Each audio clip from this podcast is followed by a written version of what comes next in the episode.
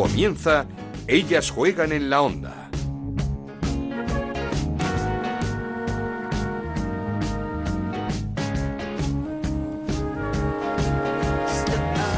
¿Qué tal? Bienvenidos una semana más a Ellas Juegan, este podcast que con tanto cariño hacemos en Onda Cero y que dedicamos al fútbol femenino. Nos podéis encontrar en ondacero.es y en nuestra cuenta de Twitter en arroba Ellas Juegan OCR. Comenzó la primera Iberdrola casi de forma fantasma. ¿Por qué? Porque tan solo un partido, el Madrid-Barça, se pudo ver por televisión. Como digo, jornada fantasma y lo peor es que nadie, ni Federación, ni Asociación de Clubes, ni MediaPro, ha dado una explicación. Veremos qué pasa con esta segunda jornada que comienza ya el sábado. Pero el partido que sí vimos, como os decía, es ese Madrid-Barça, el estreno del Real Madrid en una competición oficial, con una, parte, una primera parte muy digna en la que mereció ese gol de Aslani, anulado por rigurosa falta previa, pero es cierto donde su portera también fue la mejor del partido, la portera Misa, ante un Barça que hizo cuatro goles pero que pudieron ser algunos más. El Atlético de Madrid ganó 0-2 al español con estreno goleador de Deina y con una nueva lesión, la de Charlín Corral, nueva rotura de ligamento en la rodilla que hará que la mexicana se pierda la temporada y con una sorpresa en el último día de mercado. Ángela Sosa sale del Atlético de Madrid rumbo al Betis. Jugará en el Betis Ángela Sosa esta temporada. Por cierto, el Betis protagonista de la sorpresa negativa de la jornada porque perdió en Eibar 1-0 contra un recién ascendido. Otro equipo recién ascendido, el Santa Teresa, logró un valioso empate a uno ante el Sevilla, remontada del Levante para ganar 1-2 al Logroño. Por cierto, enorme gesto de Olga García dedicando el primer gol de esta liga a Virginia Torrecilla y a Carla Suárez. El Athletic Club de Bilbao tiró de cantera para derrotar 2-1 al Deportivo de La Coruña. El Valencia también remontó 1-2 al Sporting de Huelva, que se fue muy enfadado con el arbitraje. Lo mismo que le sucedió al Granadilla de Tenerife en su derrota 0-1 ante el Madrid Club de Fútbol Femenino. Enfado monumental del conjunto tinerfeño. Y esta semana tenemos Copa, semifinales de la Copa de la Reina a partido único. El miércoles a las 8, Logroño, Athletic Club de Bilbao. El jueves a las 5, Barça, Sevilla. Comenzamos. En Onda Cero arranca Ellas juegan en la onda con Ana Rodríguez. Y lo hacemos escuchando a algunos de los protagonistas del fin de semana, comenzando por el entrenador del Real Madrid, por David Aznar, tras esa derrota 0-4 ante el Barça. Declaraciones a los medios del club, porque el Real Madrid sigue igual. No concede entrevistas, pero es que tampoco hace ruedas de prensa. Este es David Aznar. Bueno, no estamos tristes, la verdad. Queríamos ganar el partido, queríamos dedicárselo a la afición. Sabíamos de lo especial que es este partido para, para la afición madridista, pero también estamos contentos por los tramos de partido que hemos hecho. Quizás no llegamos en el mejor momento porque nos falta rodaje, es un equipo, un equipo nuevo, pero yo confío muchísimo en, en, estas jugadoras, creo que el equipo va a crecer jornada tras jornada y vamos a estar en los puestos de arriba. Una de las jugadoras sin duda más felices de esta jornada de Ina Castellanos, titularidad y gol con el Atlético de Madrid en una temporada en la que la venezolana debe ser una de las piezas importantes del equipo. Eh, mucha felicidad, mucha confianza ahora, creo que es el primero de muchos, espero, y mucha, mucha felicidad. Estoy muy, muy contenta de, de poder haber marcado este gol y haber aportado al equipo para ganar los primeros tres puntos. No, maravilloso, la verdad, muy, muy orgullosa de titular este primer partido.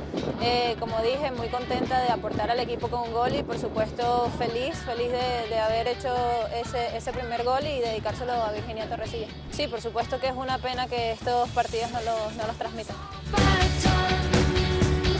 Por cierto, el entrenador del Atlético de Madrid, Dani González, hablaba así de Ángela Sosa tras ese encuentro ante el español. Yo no tengo ninguna información por parte del club de que Ángela vaya a salir. Mi tratamiento con ella siempre ha sido como una jugadora más de la plantilla. De hecho, eh, así lo seguimos haciendo en las últimas semanas. Ha tenido un problema físico que le ha impedido poder entrar en, en la convocatoria y evidentemente para mí esos son rumores infundados y yo sigo contando con Ángela como una jugadora más de, del Atlético de Madrid. Y esta es Ángela Sosa el lunes tras fichar por el Betis. Todos muy contentos por, por mí, yo, yo por ellos. Al final venir a casa siempre es bonito, si encima lo haces ¿no? con, con las 13 barras, que como te digo, para nosotros es, es un sueño ver las lágrimas en la cara de mis padres y de mi hermano, para mí, para mí lo es todo. Todo el mundo no puede comprenderlo, pero los que somos del Betis lo, entendemos a la perfección y para mí, ya te digo, es un sueño ponerme esta camiseta, para mi familia también y creía que era el momento de hacerlo. Y ahora sí, es turno para escuchar la conversación que tuvimos con Patrick Guijarro, protagonista de la jornada. Se convirtió en la primera futbolista en marcar en un Madrid-Barça. Charlamos con ella tras el partido, tras la victoria de su equipo, tras ese 0-4 en Y aquí os dejamos esta charla. Patrick Guijarro, ¿qué tal? ¿Cómo estás? Felicidades. Muchas gracias. ¿Habías pensado que podías ser tú la primera jugadora en marcar en un clásico Real Madrid-Barcelona?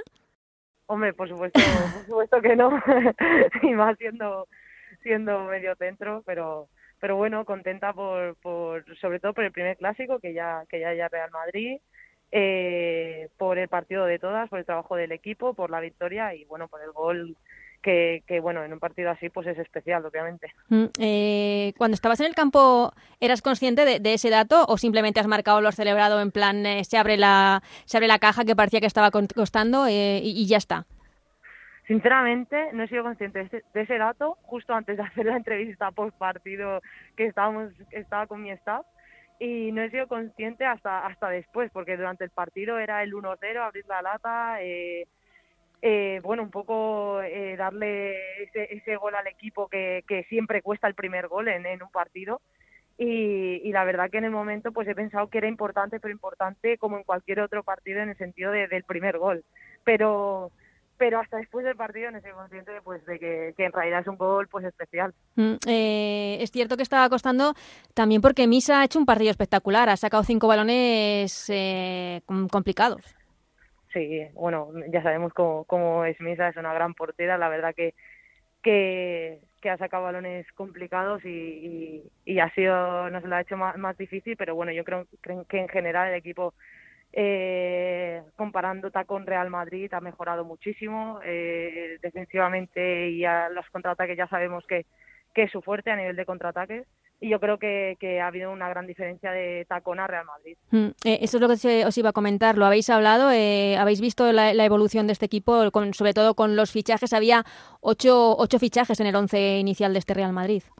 Sí, nosotros la verdad que no teníamos mucha referencia antes de empezar, porque bueno, conocemos a las jugadoras que han fichado, eh, conocemos al tacón del año pasado, pero ya te digo, es un equipo nuevo que yo creo que va a ir de menos a más en esta liga pero pero bueno que ya en el primer partido ya se la ha visto eh, muy diferente al año pasado eh, más trabajado eh, defensivamente por supuesto una cosa totalmente distinta y yo creo que en la liga va a ir de menos a más y, va a dar un buen nivel. Mm, vosotras con el mismo bloque que, que el año pasado, supongo que objetivos deben ser los mismos, liga, bueno, todo, liga, copa, champions, todo lo que se pueda, ¿no?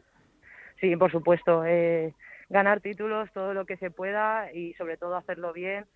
Yo creo que poco a poco iremos cogiendo la dinámica de, del año pasado. Yo creo que hoy hemos hecho, lo que te digo, muy buen trabajo, que sabemos que tenemos que mejorar en muchas cosas y yo creo que, que iremos a más eh, en cuanto vayamos haciendo más partidos iremos a más hmm. em, el próximo título eh, que el que está más cerca es luchar por esas semifinales de Copa de la pasada temporada contra contra el Sevilla el próximo jueves mm, supongo que preparadas también sí, ya hemos acabado este partido, ya estamos pensando en, en la Copa, que, que, teníamos muchas ganas de jugarla, de acabar otra competición más del año pasado, que, bueno, por desgracia por tema COVID no, se pudo jugar y, y bueno, con muchas ganas de, de, empezar otra competición, todo lo que sean competiciones, nosotras eh, preparadas para, para, para empezar y para para intentar ganar. Mm, en la temporada eh, ves a, pues eso, al, Madrid, me has, visto, me has dicho más fuerte, al Atlético de Madrid, al Levante, ¿cómo les ves? Eh, ¿Crees que van a poner eh, muchas dificultades de cara al título de liga? ¿Ves una liga más competitiva?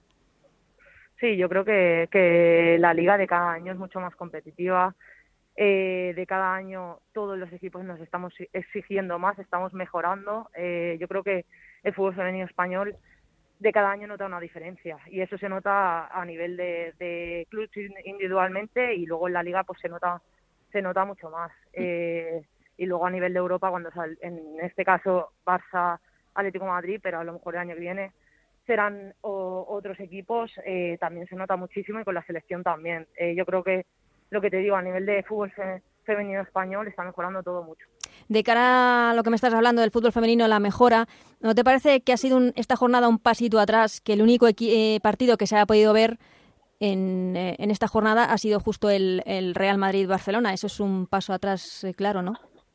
Un paso atrás muy claro, creo que todos somos conscientes y espero que, a lo largo que vaya pasando la liga esto cambie porque hace dos años en Gol Televisión, en Vamos, veíamos muchísimos, muchísimos partidos que la gente eh, los veía, lo apoyaba y, yo creo que ese era el camino a seguir. Entonces no podemos, no puede ser que, encima que la liga es más competitiva, eh, todo está mucho eh, más valorado, la gente nos sigue más, no puede ser que, volvamos para atrás. Pero mm. yo espero que esto mejore y yo creo que, que todo el mundo espera que, que esto pues cambie y, se pueda ver los partidos.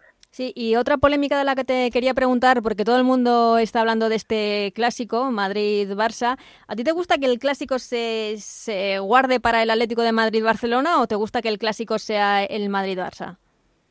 Bueno, siempre se ha dicho clásico Real Madrid-Barça a nivel masculino, pero porque nunca ha habido en el femenino Real Madrid, pero realmente eh, muchas veces se ha pronunciado en el femenino el Atlético Madrid Barça como el clásico porque, porque bueno, llevamos ya muchos años siendo los que quedan eh, por arriba de la tabla y compitiendo pues sobre todo en las últimas jornadas pues por la liga.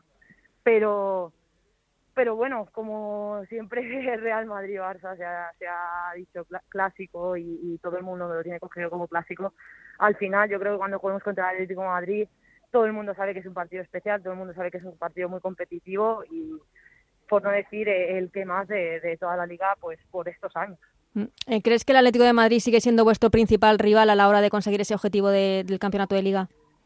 Sí, yo creo que sí. Hasta ahora son los que son las que nos han demostrado que, que con Barça Atlético de Madrid eh, somos las más competitivas, junto con pues al Levante, Real Madrid, el Deport también, pues lo está haciendo muy bien. Sobre todo el año pasado lo hizo muy bien pero yo creo que a nivel de Atlético Madrid y Barça, pues siempre hemos estado ahí arriba durante estos años, entonces yo creo que sí. Eh, una pregunta que voy terminando, Patri. Eh, me está preguntando mi compañero Víctor Gómez que está muy preocupado si sigues con tus estudios de fisioterapia. sí, sí que sigo, sí que sigo. De hecho, ya me queda un pasito menos, ya solo me queda eh, parte de tercero y cuarto, así que ya este año he hecho un gran paso, así que sí, sí, sigo, sigo para adelante con fisio. Y ya sí que la última, ¿cómo ha sido? Porque se está hablando mucho en redes sociales, no sé si lo sabéis porque no ha terminado hace mucho el partido, se está hablando mucho de la arenga que os ha dado la capitana Alexia Putellas eh, antes de comenzar el partido. ¿Cómo ha sido? ¿Había una motivación especial por, por este primer partido y ganar a, un rival como el Madrid?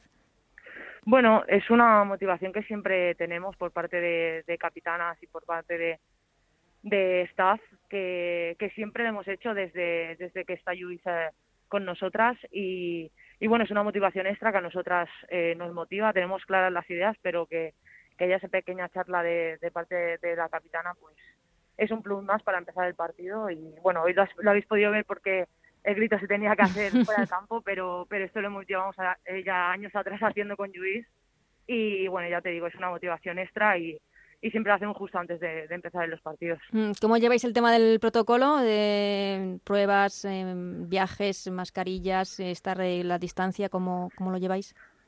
Bueno, a ver, eh, hay que hay que ser responsables, hay que hay que tratar del protocolo, pero sí que es verdad que después de los partidos, pues el tema de ducha, pues es quizás lo lo bueno quizás más complicado a nivel logístico, pero pero bueno, eh, con eh, ordenándonos un poco, haciendo así un poco ordenadas, pues yo creo que lo, hacemos bien. ¿Qué tenéis? ¿Que ir como de una en una o...? Bueno, depende si nos duchamos hotel o... Por eso, ¿pero os dejan en los vestuarios o no? Sí, cambiarnos sí, pero suplentes se cambian más tarde, nos vamos cambiadas, bueno, pequeños, pequeñas cosas para estar lo menos posible en el vestuario. Pues eh, es algo con lo que nos toca convivir ahora durante, esperemos que el menor tiempo posible, pero sobre todo de cara a que no se pare la liga como el año pasado, ¿no? Eso es, eh, hacer pequeños esfuerzos para que para que todo siga y sigamos disfrutando de, la Liga Iberdrola. Que yo que sé que en el Barça hay muchas ganas de celebrar el título de Liga y la Copa en el y levantar la Copa en el campo. Sí, sí, sí. A ver, ojalá, ojalá podamos eh, ya levantarla y, bueno, a ver, a ver si es prontito. Pues eh, Patrick Jarro, muchísimas gracias y muchísimas felicidades por la victoria y por ese dato ya para la, para la historia, la primera goleadora en un Madrid-Barça. Muchas gracias. Esto es Ellas juegan en la onda, el podcast de Onda Cero, en el que te contamos todo lo que pasa en el fútbol femenino.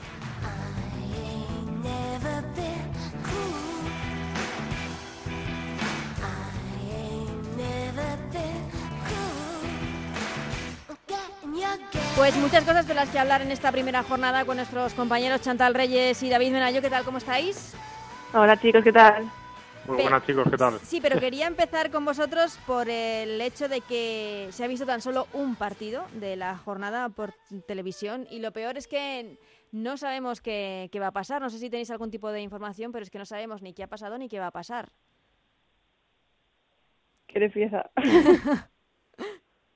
bueno, pues eh, ya al final, por lo que han estado comentando, parece que MediaPro está dispuesto a no emitir, eh, considera que no quiere emitir algo que otros emiten gratis, eh, pues en ese caso en el que en, el, en el que Barça y el Real Madrid se acogen ese derecho de arena, al final emiten también partidos de equipos que pertenecen a MediaPro y yo creo que está todo un poco en stand-by, ¿no? Al final es cierto que hay como confianza en que Irene Lozano en el CSD pues se ponga de su parte para desbloquear esto, pero salvo que se sienten todas las partes a a discutirlo yo creo que vamos a estar unas cuantas jornadas con una situación así de, de prácticamente invisibilidad. No lo veo nada fácil solucionarlo porque llevamos ya mucho tiempo con ello y al final si hay partes tan opuestas y que no se sientan a hablarlo yo creo que va a estar complicado. No obstante, no he hecho la culpa a MediaPro para nada, yo entiendo sus razones, al final son quienes nos han acercado al fútbol femenino durante mucho tiempo, ya no solo en la liga, también con el mundial y así, y al final entiendo pues su, su frustración, pero habrá que ver porque si no de momento es que 300 y pico partidos parece que vamos a ver 18. Yo creo que es una, una falta más de, de, organización, ¿no? Porque no es un problema que venga de ahora ni que no lo hayamos encontrado de golpe, es un problema que llega desde el inicio de la temporada pasada, es decir, que ha pasado más de un año eh, con este conflicto Mediapro, clubes y Real Federación Española de Fútbol y, operadoras independientes y es algo que se debía haber trabajado mucho antes, ¿no? Es cierto que ha habido pandemia de por medio, que entendemos todas las dificultades, pero que es algo que, que se veía venir y al final, eh, pues la decisión de MediaPro de no televisar ningún partido ha sido la gota que ha colmado el vaso, pero es un, un problema que viene enquistado y que no creo que sea de fácil solución porque no lo ha sido hasta ahora. Eh, dudo que con la mediación de Irene Lozano eh, se pueda resolver nada que no se haya resuelto hasta ahora. Me refiero, primero porque lo, lo que podría hacer Irene Lozano que no se ha hecho hasta ahora es que todas las partes se sienten en una mesa sin discutir y hablar, eh, cosa que no se ha hecho hasta ahora. Y luego una solución temprana eh, tampoco lo veo y eso es contraproducente para un campeonato que ya ha arrancado y que teóricamente, viendo lo que nos ha anunciado la federación, hasta la jornada 5 no volvemos a tener un partido televisado, lo cual creo que deja un poco a oscuras eh, y más teniendo en cuenta que la mayoría, en la mayor parte de los campos, eh, la gente no puede ir a los estadios, eh, deja un poco a oscuras eh, la visibilidad primero del fútbol femenino y segundo este campeonato que estaba llamado a ser un referente en Europa o así los dirigentes no, no lo anuncian cada vez que, que se ponen delante de un micrófono, pero que luego la realidad es totalmente diferente. Es que estamos hablando, por un lado, de, de, de jornada eh, casi fantasma, por así decirlo, y por otro lado, en, de que el año que viene esto se va a profesionalizar. Es, es casi, no, no, sé, casi sin sentido. Sí, a ver, es difícil venderlo, ¿no? Una liga profesional sin un solo tipo de acceso a, a los canales televisivos y sobre todo cuando lo que dice David, que al final nos la quieren vender como que vamos a ser la mejor liga y sin embargo estamos cada vez más lejos. O sea, es cierto que teníamos un progreso ascendente, pero llevamos un par de años ya que estamos descendiendo y al final hemos pasado de tener jornadas en las que hemos podido ver todos los partidos prácticamente entre MediaPro, Movistar, eh, no sé, RTV, eh, canales autonómicos independientes, a encontrarnos con, con jornadas de apagón total y, y, todo esto mientras vemos como en Inglaterra lo están haciendo exactamente como tendríamos que hacerlo aquí, con acceso a todos los partidos y con una liga cada vez más visible y atrayendo más estrellas. Al final es como que hemos conseguido hacer todo el camino de hacer una liga competitiva, de traer fichajes extranjeros potentes y sin embargo en esta situación en la que ni siquiera se van a poder ver los partidos es difícil que vendas una liga como profesional. Eh, os pregunto ya por ese partido que sí pudimos ver ese primer Madrid-Barça de, de, la historia en Valdebebas. No sé si os gustó el Madrid, si veis un equipo que va en serio o esperabais algo más. Es cierto que el equipo se cayó un poco en, la segunda mitad después de esa jugada desafortunada de Misa en la que, en la, que la guardameta se, se mete ese gol en propia puerta, pero hasta ese momento Misa había sido la mejor jugadora del Real Madrid también. Sí, a mí me gustó el Real Madrid en cuanto a que era lo que me esperaba de él. No me espero un equipo que vaya a luchar de primeras eh, con el Barcelona, con el todopoderoso Barcelona, más eh, debutar oficialmente en un clásico con la losa que eso supone llevar encima. Eh, creo que David Andá salió quizá para mi gusto demasiado defensivo, estuvo 20 minutos acorralado en su terreno de juego hasta que Patrick Jarro rompió el marcador y pudo, o sea, le cayeron cuatro, pero pudo haber sido más, porque la mejor del partido para mí, eh, por lo menos en el Real Madrid, fue sin lugar a duda Misa. Eh, luego es cierto que como no podemos acceder a, preguntar a los protagonistas, pues no sé por qué Jacobson se quedó en el banquillo hasta el minuto 78, cuando en 12 minutos desbordó tres veces por banda Leila y generó más peligro que, que en toda la segunda parte, ¿no? Entonces esa también duda que me queda y luego evidentemente creo que se trata el Real Madrid de, un equipo con muchas individualidades al que hay que hacer equipo. Creo que eso se, se hace con rodaje, se hace con competición. Eh, creo que lo hará, creo que no será un, problema salvar la categoría este año.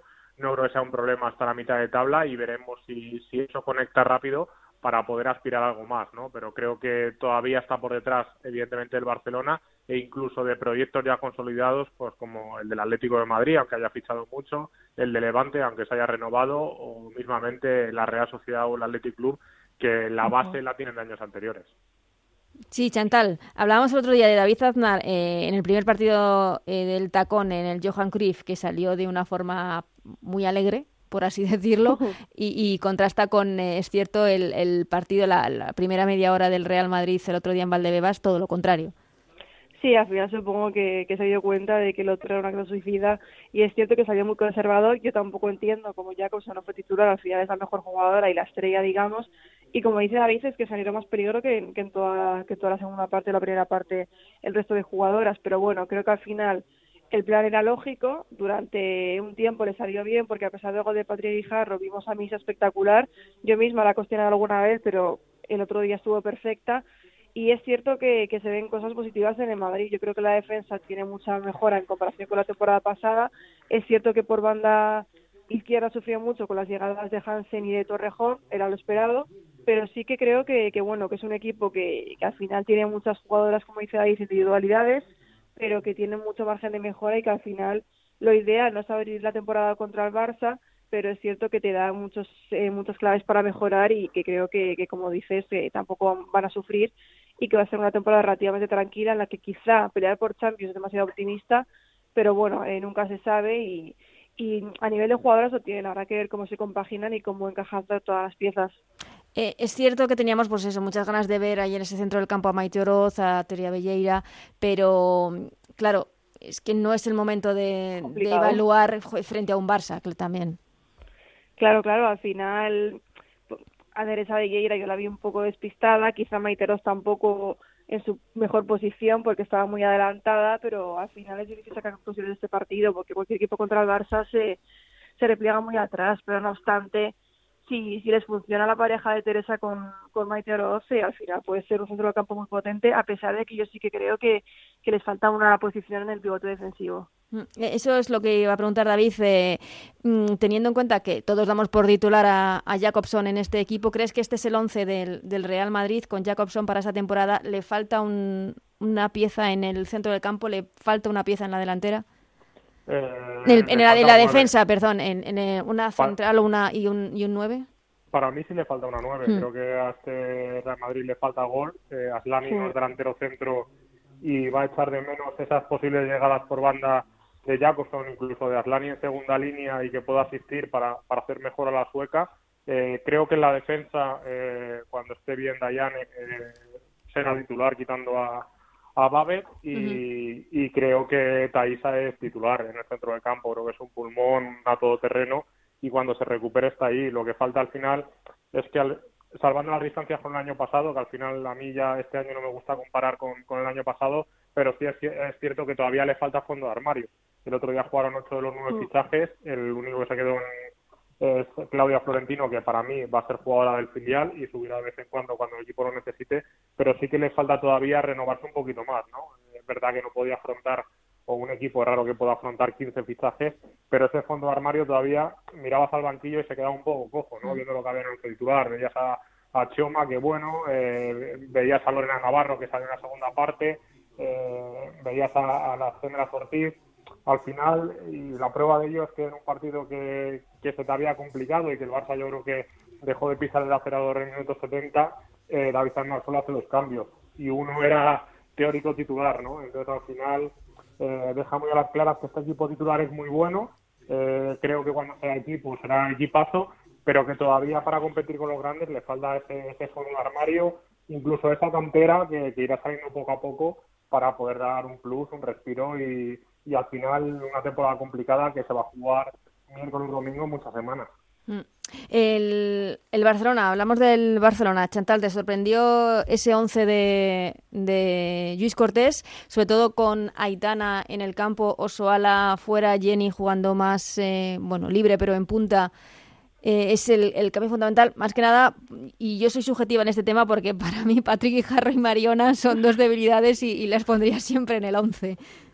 Bueno, yo creo que las únicas cinco jonitas sean si iba a entrar Ligue Martens o Mariona y Keira o Patri. Al final, eh, creo que yo habría metido personalmente a Martes en la primera parte y a Mariona en la segunda, a pesar de que yo soy partidaria de Mariona, pero bueno, igualmente salió bien. Creo que el Barça saliera con el once que salió lo tenía muy encaminado porque sabíamos que era el principal favorito y al final Patri Guijarro demostró que, bueno, que era la que tenía que ser titular.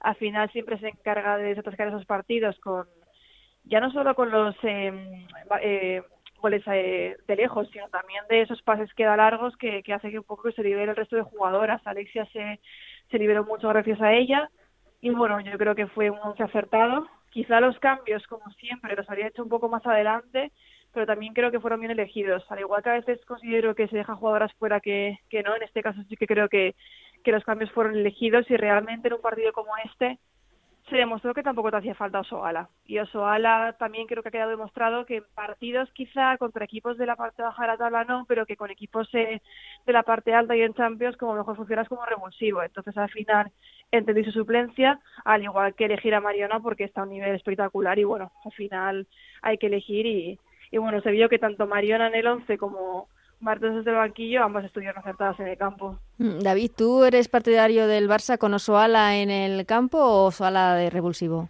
No, yo coincido con, con Chantal. Para mí, si fuera regular Osoala sería top 5 mundial y no lo es precisamente por esas cosas, ¿no? Porque tiene demasiados sube y bajas en su rendimiento eh, y creo que, que, funciona sobre todo en estos partidos grandes mejor como revulsivo o incluso para si tus puntas se han cansado mucho y llevas dominado el marcador como pasó el otro día, pues dar un respiro y seguir con esa presión, esa intensidad que te aporta ella sacándola en el minuto 60 o en el 70, ¿no? Creo que en esa lectura coincido con, con Chantal, creo que el Barça evidentemente deja una vez más eh, muestras de que tiene una gran plantilla, que puede jugar con dos equipos y que incluso sigue sacando jugadoras, ¿no? Me gustó mucho Codina los minutos que la pude ver eh, de central, creo que es una jugadora que no había visto mucho y la pude ver en directo por primera vez y creo que tiene planta, tiene saber estar, eh, eh pelotas comprometidas supo sacar incluso mejor el balón que, Pereira, que para mí no tuvo el día demasiado fino. Y luego, si las lesiones le respetan, tiene a Ana María, que el apellido no me atrevo a pronunciarlo, que, es súper polivalente, tiene planta para jugar de lateral, para jugar de extremo, incluso si me apuras, creo que, que serviría hasta incluso de central. Eh, y creo que, es otro comodín que va a utilizar mucho Luis Cortés esta temporada, ¿no? Y luego la titularidad de Aitana y para mí, viendo el estado de forma en el que están, irrechazable. Eh, creo que eso le queda una pieza que, complementar en el centro del campo y ahora está apostando por Alexia, que creo que Alexia cada vez gana más galones dentro del campo, se siente más liberada y juega prácticamente a placer. Y creo que el Barcelona hizo bien los deberes en cuanto a marcar pronto o relativamente pronto y dominar el partido en todo momento. Es que más allá de, esa jugada polémica, el gol anulado a Plani eh, y una interna de Kenty por la banda, no sufrió en todo el partido. O sea, Paños no tocó el balón hasta el minuto 28, creo que fue. Creo que eso dice muy a las claras de que el Barça si quiere y puede, eh, va a dominar eh, prácticamente todos los minutos de todos los partidos, que al final es lo que se le exige, ¿no? Es un equipo campeón, es un equipo con una plantilla inmensa y que, que va a rotar sin que se note esa diferencia de, de escalones entre un equipo A y un equipo B. Sí, hablábamos de ese gol de Aslani, que nos parecía gol legal, pero es cierto que, que, antes de ese gol de Aslani, eh, yo creo que Misa hizo cuatro intervenciones absolutamente espectaculares, evitando, evitando la, la goleada del, a la goleada del Barcelona. Os quería preguntar, como decías David, te pregunto Chantal por, por Codina, que dejó muchas y muy buenas sensaciones en esos minutos que estuvo en el campo, em, porque no sé si en algunas fases del partido te dejó ciertas dudas la defensa del Barça. Es cierto que Jacobson entró de refresco y creó muchos problemas eh, por la banda Leila, pero Aslani también por momentos eh, creó bastantes eh, dificultades, dudas en el centro de la defensa del Barcelona. Sí, a mí es cierto que, que lo que peor sabor de boca me dejó del partido fue la defensa del Barça. No digo que fuera estrepitosa, pero sí que creo que hubo momentos en los que no me daban eh, sensación de seguridad. Ya no solo por el gol, que más allá de si era legal o no, que yo creo que sí, que, que la defensa estuvo en esa acción a por uvas. Sí que es cierto que pese a no generarle mucho peligro, porque es cierto que, que bueno, que estuvo bastante tranquilo, no sé, me dejó bastantes dudas y creo que por la banda izquierda fue donde más eh, sufrió el Barça pero bueno, es cierto que también ese inicio de temporada, por ejemplo, Mapi, que suele estar siempre a nivel superlativo, creo que los inicios de temporada le cuestan un poquito más hasta que coge forma.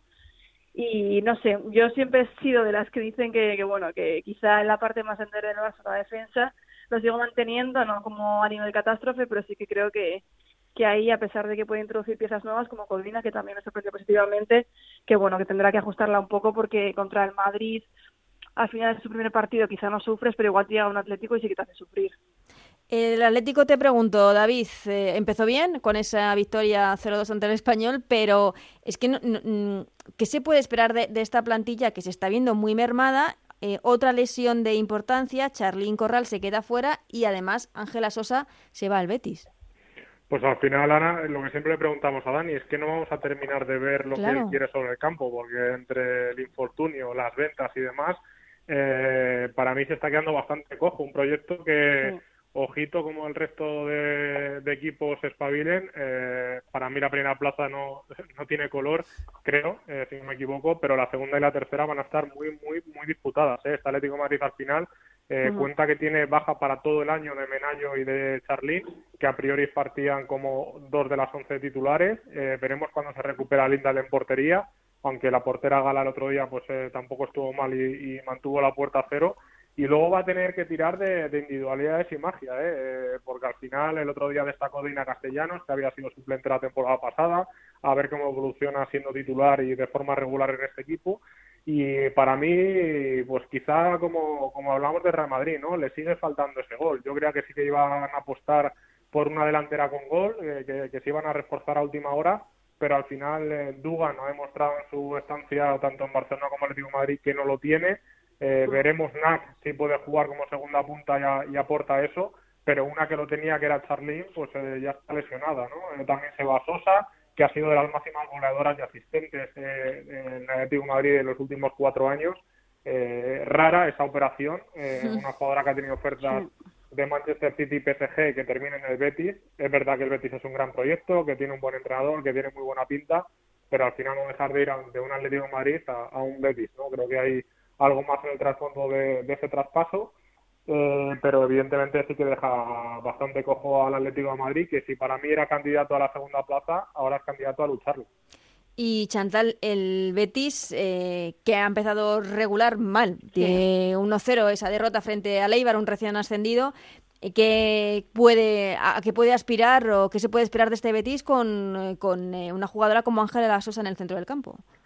Bueno, a ver, a mí el de Betis ya me dejó dudas en la Copa de Andalucía porque a pesar de que ganó, sí que le vi un poco que le costaba, ¿no? Y al final yo creo que lo que le faltaba era un acompañante a Rosa Márquez en el centro del campo y bueno, Ángela Sosa que creo que puede cubrir y que va a cubrir perfectamente esa posición. Y al final yo creo que el Betis la plantilla la tiene para pelear por supuesto entre los cinco primeros puestos dejando de lado ese primer puesto.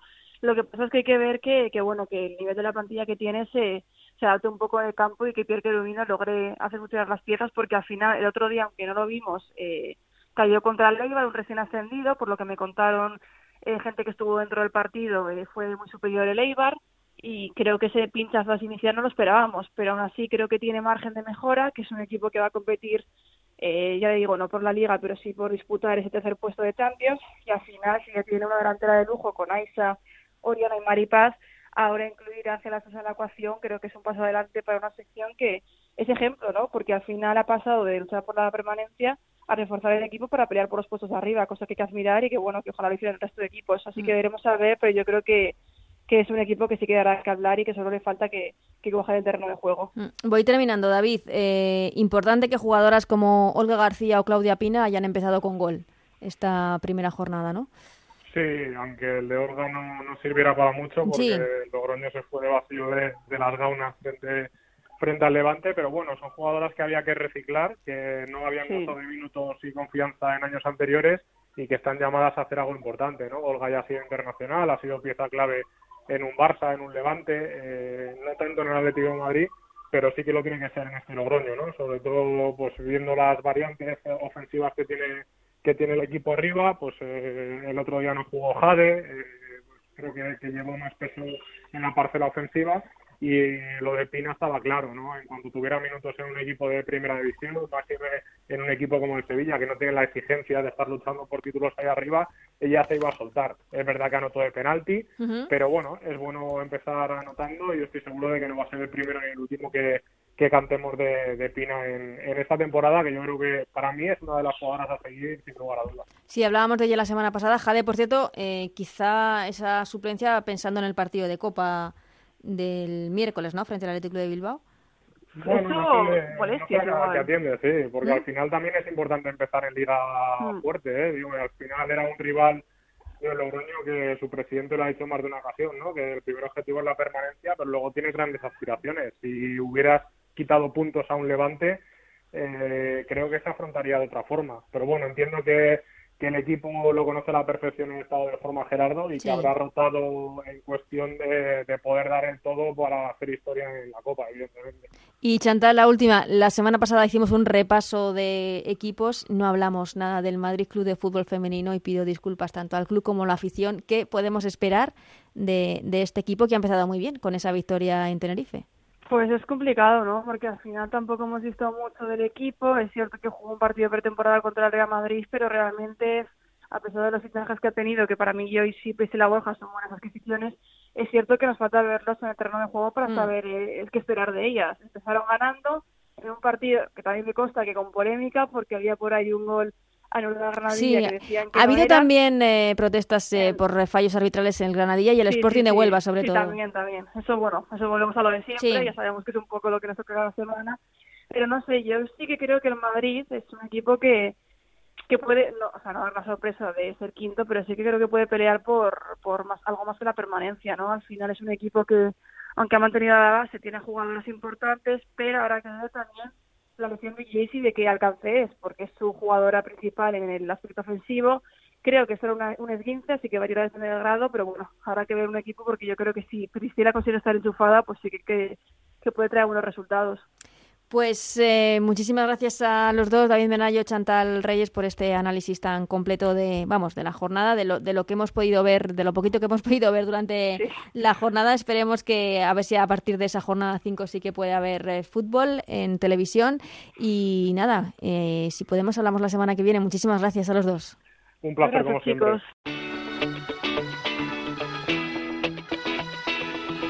Seguimos con Ellas Juegan en la Onda con Ana Rodríguez.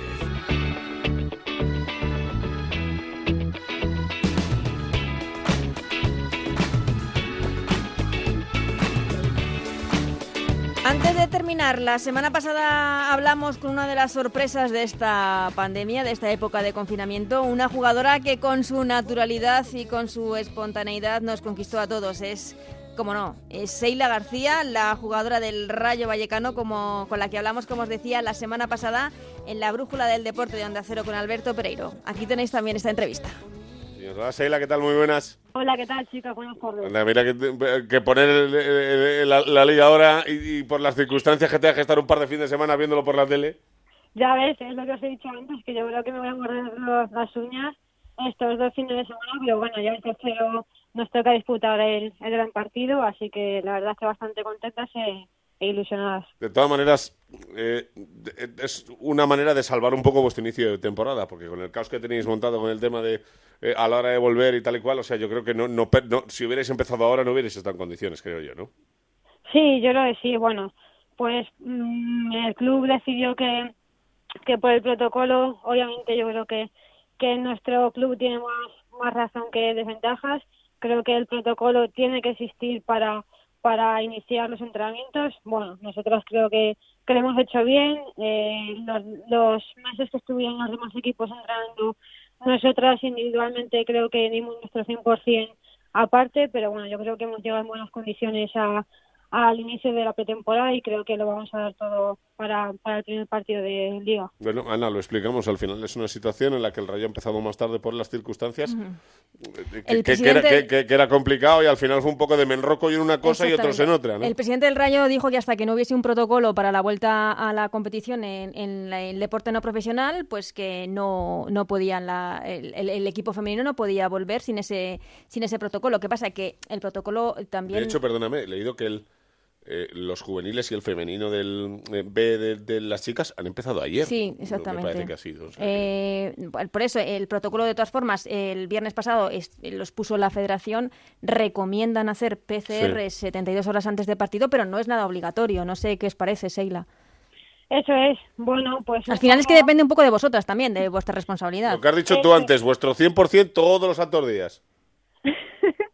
sí, es lo que os digo, que, que bueno, que creo que hay que tener más que nada responsabilidades porque, bueno, somos profesionales, creo que tenemos un trabajo que es que nos adquiere bastante compromiso eh, a la hora de, bueno, de ya de, aparte de los entrenamientos, de los partidos, ¿no? Porque imaginaros que, que sin esa responsabilidad nos juntamos con 11 12 jugadoras el fin de semana de competición y nos cargamos un partido que a lo mejor luego nos puede dar la salvación a final de temporada. Yo creo que es lo que os digo, que hay que ser responsables y, y tomar las medidas que antes que no tomábamos, ahora sí o sí hay que tomarlas, ¿no? Eh, de, todas maneras, te escuché hace un par de semanas una entrevista y por eso le dije a Ana que tenía ganas de hablar contigo, eh, que cada pretemporada con el Rayo Vallecano, hija, te pasa algo. Yo no sé si es que eh, allí estamos en, Vallecas abonados a darle un poquito de intriga a todo, pero que además te lo escuché, joder, que verano que vengo para volver a jugar, tengo, tenemos alguna montada aquí, da igual cuál sea la circunstancia, pandemia o X. Y, encima veo que renuevas en abril, digo, esta a Seila le va la marcha, aquí pasa algo. No, es que a mí me puede, a me puede el escudo, me puede y yo creo que tengo bastante cosas por, por hacer y por trabajar en este club, entonces un año más la verdad es que me venía bastante bien, pero sí, es lo que te digo, cada temporada pasa algo, no sé cómo lo hacemos, nos lo tomamos con, con el mejor humor posible pero la verdad es que sí, que siempre, siempre pasa algo. Te cuento, Alberto, que cada pretemporada y cada temporada el Rayo siempre pensamos que es un candidato a estar ahí luchando por no descender y, las jugadoras nos tapan la boca todas las temporadas y haciendo cada año una temporada espectacular. No sé cómo lo ves este año, esta campaña, Celia, más complicado porque encima bajan cuatro. Sí, la verdad es que sí. Bueno, nosotras eh, siempre al principio de temporada estamos con las bromas de bueno, si ya nos dan pues descendidas. Hacemos, hacemos ese tipo de bromas, pero porque somos muy positivas, Entonces, bueno, yo creo que, que sí, este año va a ser bastante complicado, pero bueno, esto no, no sirve con una jugadora, creo que tenemos que ir todas remando hacia la misma dirección y si es verdad que bajan cuatro, pero bueno, pues en vez de dar el 100% será el 200 y yo creo que, que hay que salvar la categoría y creo que el club eh, a final de, de pretemporada está haciendo buen buenos fichajes para, para afrontar mejor la temporada. Eh, eh, al final, eh, en plena pandemia decidiste ampliar un añito más su contrato con el, con el Rayo Vallecano. visto lo visto, y, Ana todos los días en el programa me cuenta que fichajes, intereses, ha habido más movimiento que otras temporadas. Sobre todo en jugadoras sabiendo que había equipos que iban a fichar más o equipos que han invertido algo en el, en el fútbol femenino un poquito por encima de la media. ¿Tuviste eh, opciones de, salir? O sea, la decisión, eh, una vez tomada la decisión de renovar, has tenido opciones de, de, marcharte y si sigues ahí por, por como tú dices que te quedan cosas por hacer ahí en el Rayo. Sí, la verdad es que he tenido, no, no voy a ser mentirosa, como así decirlo, ¿vale? Porque sí, es verdad que hasta después de, de firmar o tener un pacto con el Rayo, he tenido ofertas muy, muy, muy, muy, muy buenas y muy positivas, pero creo que, que bueno, que es lo que os digo, que creo que, que me falta por madurar un añito más, eh, hacerlo mejor si es posible que, que el año pasado, madurar en bastante, bastantes aspectos y creo que me puede venir bien bien este año y bueno, el año que viene Dios dirá. Un añito más para jugar muchísimos minutos. Eso es. o sea, que tienes la sensación de que eh, independiente, es que decir que no esas cosas es complicado, querida mía. O sea, que no es, eh, no, vale, me viene con mucha pasta, puedo hacer... Eh, ¿Has visto, o sea, tomas esa decisión porque has visto que algunas de tus compañeras a veces se han precipitado un poco? bueno, a ver, yo tengo una decisión porque yo, por ejemplo, en la selección me veo que hay jugadoras top, que son las mejores de España, que van a la selección, se juntaron conmigo al muerto y claro, aparte de que estuvimos 15 días en la Series Cup en Estados Unidos, yo cuando me, me, pude adaptar al equipo ya era cuando estábamos de vuelta para, para España. Entonces, pues bueno, creo que, que por eso me di cuenta ahí que tengo que pulir varias cosas, pero es que es el que dice quien no arriesga no gana, ¿no? Yo creo que, pues bueno, eh, se queda esa espinita, pero creo que, que llegará ese momento. No, pero creo que Seila también es una buena decisión porque mm, quizás si das el salto a un equipo grande no tengas los minutos de los que vas a disfrutar en el Rayo Vallecano por lo menos un añito más. Eso, eso es lo que os digo, que creo que tengo 23 años, llevo cuatro años en primera y por quedarme un año más en el Rayo y madurando yo creo que me van a ir mejor que peor. Además, pensando que la Eurocopa iba a ser el año que viene también. Sí, pero que no pase nada rayo con los protocolos, que ya nos hemos perdido la primera convocatoria de la selección, no nos vamos a perder más, ¿eh? ya, eso la verdad es que sí, que sí, me dio bastante rabia porque yo venía de, de, un chute mm, bueno, ¿sabes? Positivo después de la Civilis Cup. Eh, venía a comerme el mundo lo que quedaba de liga, pero bueno, se me dio, me, dio el bajón, pero bueno, yo creo que, que bueno, que hay otro momento para, para hacerlo mejor y, utilizar esa convocatoria con la selección para disfrutarlo con mi equipo. Eh, te dio el bajón a ti y creo que también le dio bajón a Jorge Vilda porque nos dijo en rueda de prensa que ojalá hubiesen estado todos los equipos eh, entrenando para tener opción de todas las jugadoras. Yo creo que eso lo hice por ti, precisamente, porque eras, eh, yo creo que la única que no estaba entrenando de las que había estado en la Civilis Cup. Eh, Seila, eh, empieza, empieza la Liga al Rayo con el Real Madrid, ¿no? Sí, la verdad es que, que es un partido bonito para afrontar, para sobre todo pues pulir detalles en pretemporada que creo que tenemos que pulirlos sí o sí, si no vamos a, sufrir, a sufrir bastante mal de Creo que quedan tres semanas para ese partido, pero ya estamos bastante mentalizadas en que hay que hacerlo bien y tener los mínimos errores para no perder el partido y disputarlo de la mejor manera posible. Además que si, si te sales en Valdebebas es otra oferta, es otra oferta de monedas para el año que viene también, bien, bien buena, ¿eh? Sí, sí, estaría bien. Es un escaparate. ¿Ves al Madrid eh, compitiendo de tú a tú con el Barça y Atlético de Madrid este año? Pues yo creo que sí. Yo creo que sí por una parte y creo que no por otra, ¿no? Yo creo que ha, fichado, ha hecho muy buenos fichajes, pero fichajes jóvenes que creo que, que bueno que cuando se atragante un partido o como nosotras que los partidos complicados nos a meter atrás y salir a la contra creo que si se les traba un poco el partido no van a tener esa madurez para, para sacarlo y creo que va a haber más complicaciones que, que cosas positivas.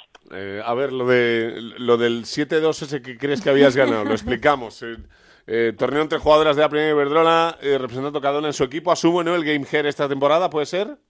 Sí. Y allá apareciste tú con... te dijeron, un fifita y tal y cual, y te las llevaste todas por delante.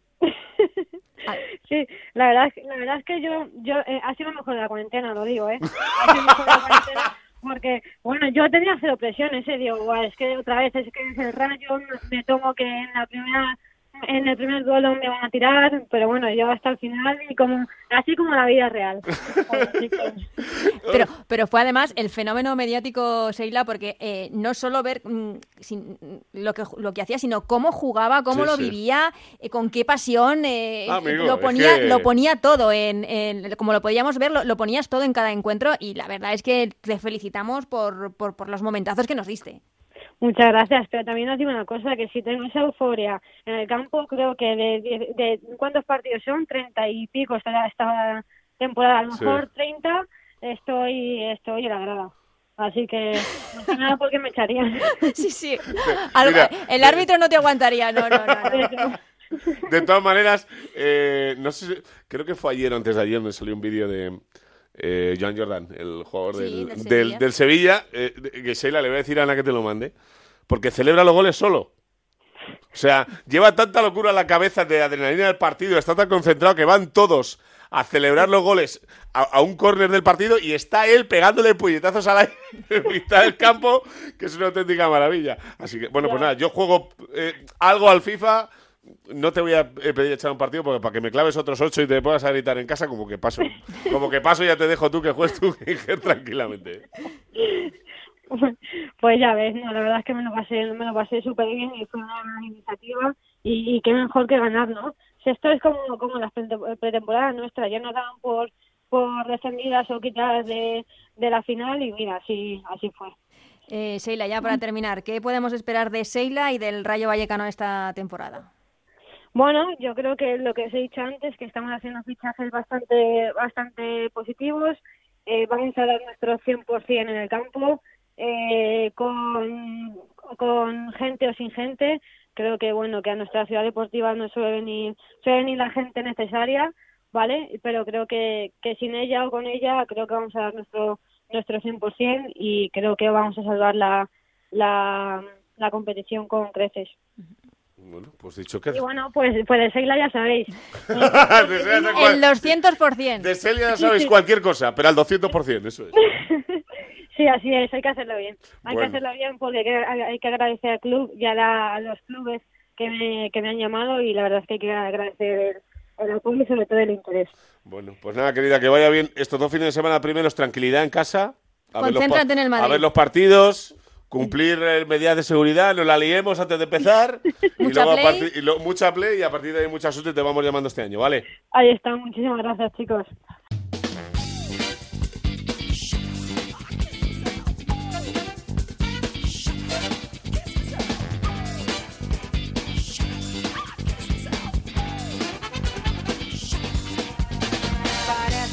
Pues hasta aquí Estrellas juegan de la semana. Gracias como siempre a Nacho García en la parte técnica que hace posible este programa. Nos vamos, pero antes os recuerdo cómo queda la segunda jornada de esta primera Iberdrola que comienza el sábado. El sábado a las 12 con el partido entre el Betis y el Santa Teresa. También el sábado a las 12 jugarán el Madrid Club de Fútbol Femenino y el Español. El sábado a las 12 y media Atlético de Madrid frente a Granadilla. El resto de partidos el domingo. Domingo a las 11 Sevilla Athletic, el domingo a las 12 Depor Real Sociedad, Valencia Real Madrid y Barça Logroño, domingo a las 11 y media Levante Eibar. Queda aplazado el partido entre el Rayo Vallecano y el Sporting de Huelva. Sabéis que el Rayo Vallecano se incorpora ya en esta tercera jornada a esta liga, a la primera Iberdrola. De todos estos partidos hablaremos la semana que viene, como siempre aquí en Ellas Juegan. Hasta entonces, que seáis muy felices. Adiós.